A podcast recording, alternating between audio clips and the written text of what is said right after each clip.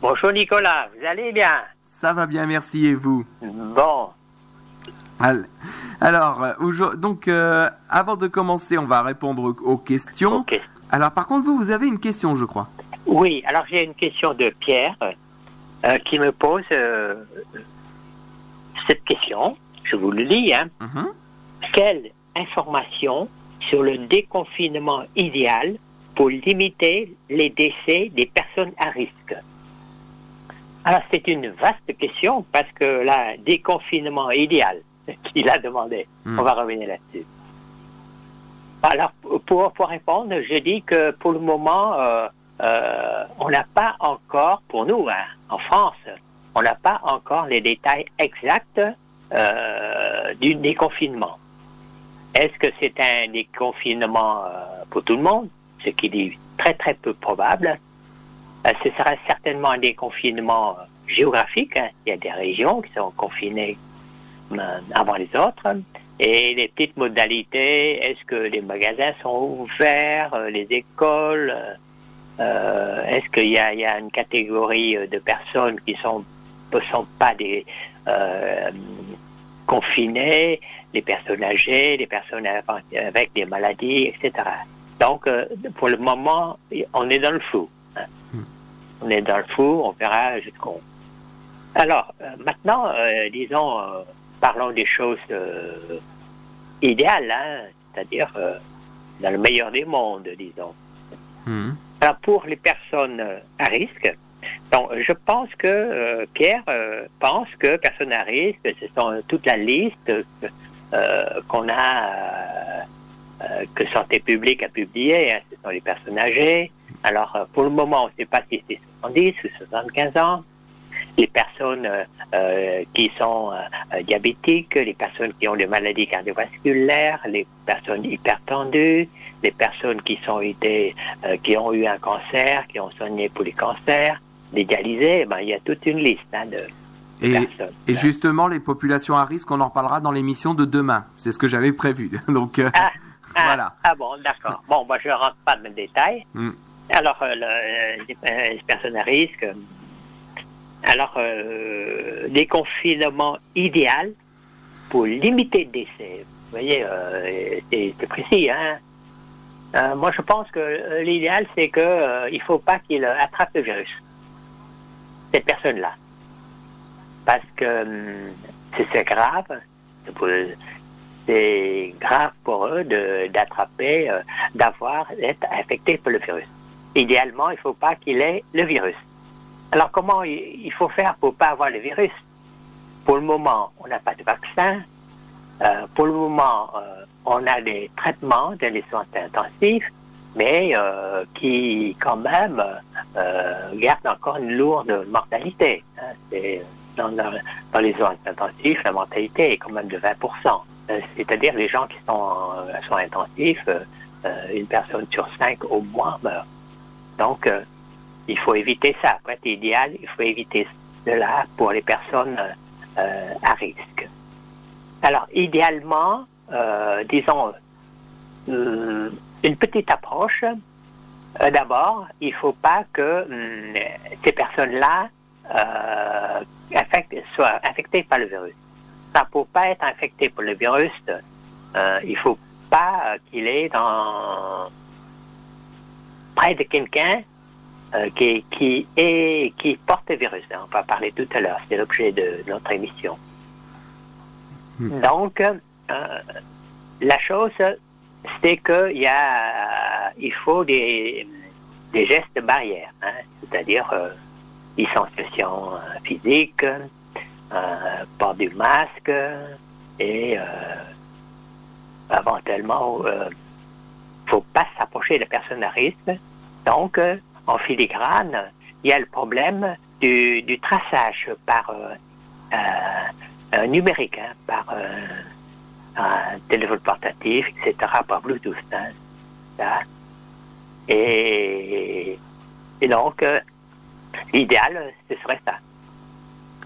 Mais au point de vue pratique, il n'y a pas, euh, pas idéal possible. C'est, moi, je pense que c'est, ça, c'est là, c'est une réponse assez personnelle.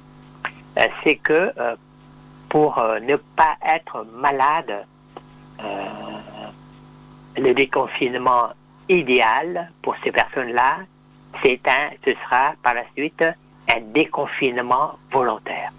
C'est-à-dire, je pense que ces personnes-là, volontairement, il faut qu'ils se déconfinent. Alors, jusque quand? Idéalement, jusque quand C'est difficile à répondre. Donc, vous voyez, à cette question-là, je n'ai pas de réponse. Euh, on attend d'abord euh, les directives gouvernementales et par la suite, éventuellement, on pourra parler. Hein. parce que ça va être le, problème de, euh, des tests aussi. et puis, donc, je vous disais, c'est le traçage, hein, le traçage numérique des personnes. disons qu'à l'heure actuelle, il est beaucoup trop tôt pour l'instant pour savoir comment ça va se passer. Tout le monde est sur le tout le monde est sur le pont pour euh, voir comment ça va se dérouler. Oui. Mais c'est pour l'instant c'est trop tôt.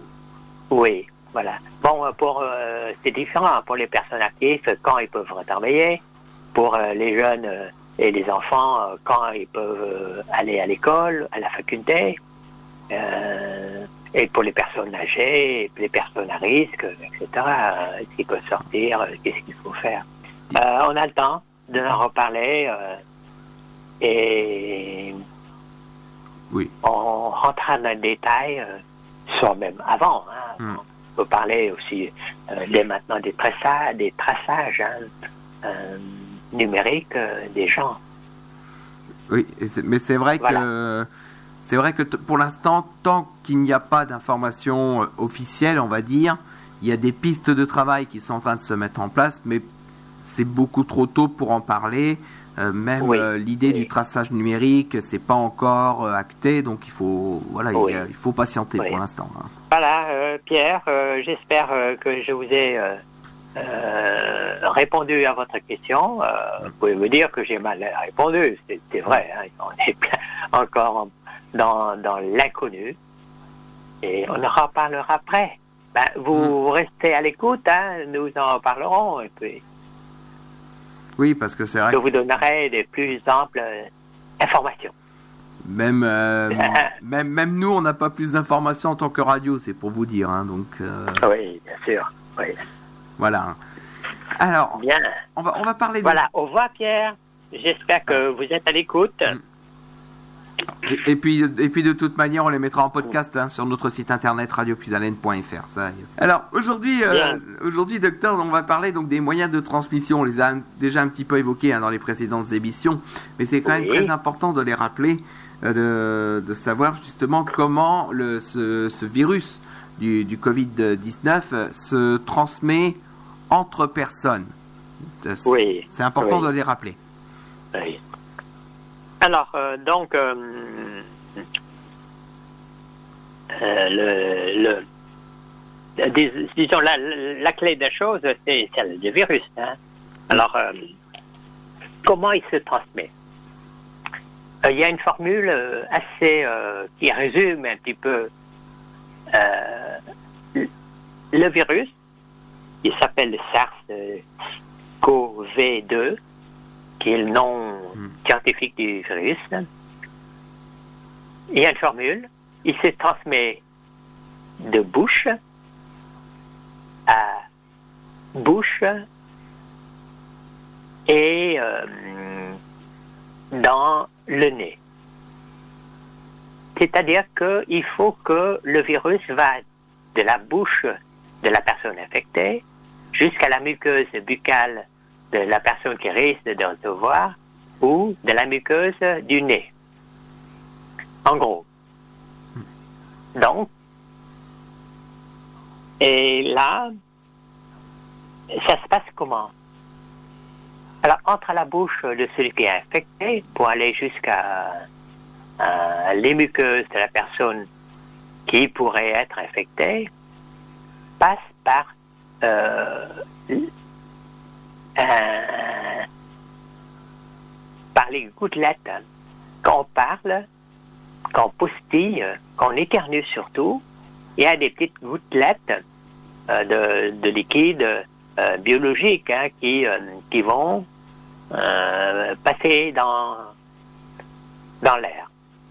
Et dans ces gouttelettes-là, il va y avoir le virus.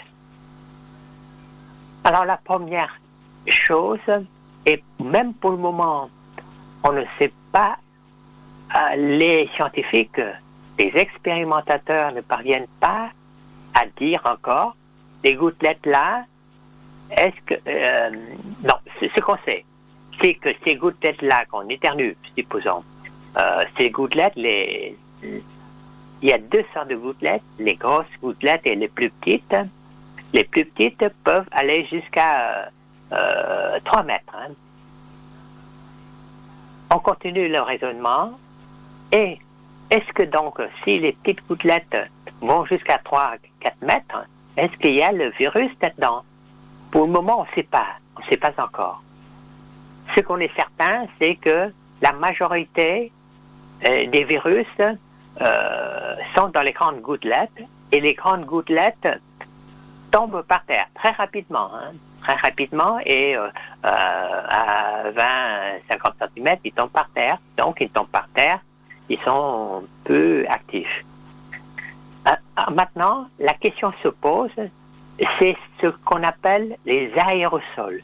Ce sont les très petites gouttelettes. Alors, on est certain qu'il y a des, du virus dans les, les arrêts. Ce qu'on ne sait pas, vous voyez, on ne pas, on, connaît pas encore beaucoup de choses.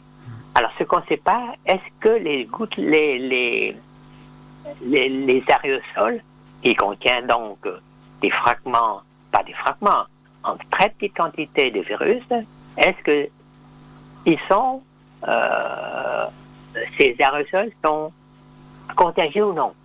Ça, c'est la grande question. Donc, on ne suppose, pour le moment, on ne on n'est que des suppositions. Alors, les euh, qui, qui, euh, sur des, euh, des études scientifiques, hein, mais même ceux qui étudient les gouttelettes et le transport des virus ne sont même pas d'accord. Je m'explique. Parce que pour certains, ces petites, les aérosols contenant une quantité suffisante de virus pour infecter l'autre personne va au moins jusqu'à 2 mètres. Et puis d'autres, c'est 1 mètre. D'où, pour nous, la conséquence directe, est-ce que la distanciation physique est de 1 mètre ou 2 mètres? Et ça, c'est compliqué encore, vous allez voir, Nicolas. C'est-à-dire que dans le monde, euh, tous les pays ne sont pas d'accord. Par exemple, nous, vous savez que nous, on suit les directives de l'OMS, hein, c'est donc des distanciations physiques à un mètre. Mais, euh, les, euh, mais les Américains, c'est deux mètres. Pour eux, c'est trois feet, trois pieds. Donc, pour eux, la distanciation physique est obligatoire à 2 mètres. Et puis, il y a les pays intermédiaires comme la Belgique, l'Allemagne, les Pays-Bas, Russie, Mexique, par exemple, hein, Autriche, Brésil. Euh, ils, euh, euh, ils exigent une distanciation physique de 1 mètre 50. Vous voyez, même ça, tout le monde n'est pas d'accord. Mm. C'est-à-dire que pour dire que actuellement, il y a des études scientifiques, mais il n'y a pas de consensus encore.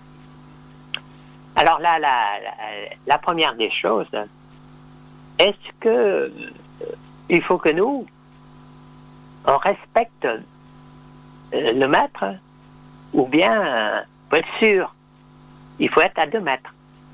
Je pense que c'est chacun de nous de prendre ses positions concernant la distanciation avec euh, notre voisin qu'on rencontre, avec euh, la personne qu'on rencontre, hein, mm, qu'on a l'occasion de rencontrer, etc. Euh, donc là, je me permets de dire encore, d'exprimer encore une opinion qui est personnelle, personnelle. C'est-à-dire qu'il vaut mieux respecter, par mesure de précaution, la distance de 2 mètres. pour ça, du moment qu'il y a un doute, il vaut mieux prendre la distance maximale. Et là, je conseillerais d'emblée aux personnes à risque hein, de respecter cette distance. Hmm. Donc, ça, c'est pour la transmission de, des gouttelettes. Hein. C'est la, la transmission et puis la contagiosité euh, qui est reconnue partout, qui survient certainement dans 99% des cas, mais de plus en plus, à part euh, de la transmission par gouttelette, c'est-à-dire bouche de la, de la personne infectée jusqu'aux muqueuses euh, de la personne de la personne qui serait infectée, c'est-à-dire bouche, nasale, hein. hmm. euh, muqueuse nasale. Pour aller un peu plus loin, il y a encore le problème des crachats. Bon, problème des crachats, actuellement, euh, je ne pense pas que les gens vont cracher comme ça euh, sans mettre quelque chose devant eux ou bien recueillir le crachat et puis le mettre à la poubelle. Hein. Je pense que c'est tout le monde est au courant. Dans le, mais il faut dire, hein, et dans le crachat, il y a énormément plus de, virus que, que dans les, les postillons ou dans les gouttelettes d'éternuement. Mais voilà, mais ça, euh, pour nous en France, euh, il n'y a pas tellement de problème de crachat, mais dans les pays, dans certains pays euh, où on crache partout, on crache par terre, ça cause un problème quand même. Hmm. Voilà, concernant les crachats, on, avance encore un petit peu. Vous savez que depuis quelque temps, dans les médias, euh, ils disent que dans, l'eau non buvable de, Paris, il y a des traces de virus. Et ça, c'est une réalité. Dans les parce, parce que on s'est aperçu que le virus est contenu euh, dans les matières fécales, c'est dans, dans, les selles. Dans les selles, bon, euh, à tout égout, etc. Donc, euh, cette eau-là se, se, recycle quelque part dans, et il y a des traces de virus dans l'eau non potable à Paris. Mhm. C'est à Paris qu'ils ont fait des, des analyses. Mais les scientifiques actuellement ne peuvent pas répondre encore. Si euh, en buvant cette eau-là ou en se lavant par cette eau, on va attraper la maladie ou non? Est-ce que c'est quand même la quantité est minime ou bien que euh, même en se baignant, même sans se douchant, ou même en buvant cette eau-là, qui, est non, buvable, hein? Hmm. Euh, mais on peut se laver, par exemple, nettoyer, laver les mains avec cette eau. on ne peut pas répondre encore. On ne peut pas répondre encore à cette question. Et de toute façon, à Paris, euh, euh, euh, Madame la maire de, Paris a interdit donc le nettoyage de, des rues par cette eau-là. Hmm. Maintenant, s'il nettoie la, rue, c'est avec de l'eau potable. Hmm. Et donc, après l'expatriation dans les selles, euh, il y a maintenant, on s'est aperçu que le virus contient dans les larmes. Alors pour euh, transmettre ce virus par les larmes, c'est un peu facile. Hein. Bon, ben, il faut déjà euh, que les, deux personnes se touchent vraiment physiquement là, hein, pour hmm. que la larme d'une personne passe dans la muqueuse, dans les, dans les yeux de l'autre ou dans, dans le nez de l'autre. Hein. Bon, ben ça, c'est ça, ça devient euh, des, gestes euh, intimes. Là. Donc, on peut éliminer euh, ça également. L'autre jour, je disais, bon, on continue. On continue. Mm. Alors, maintenant, on sait que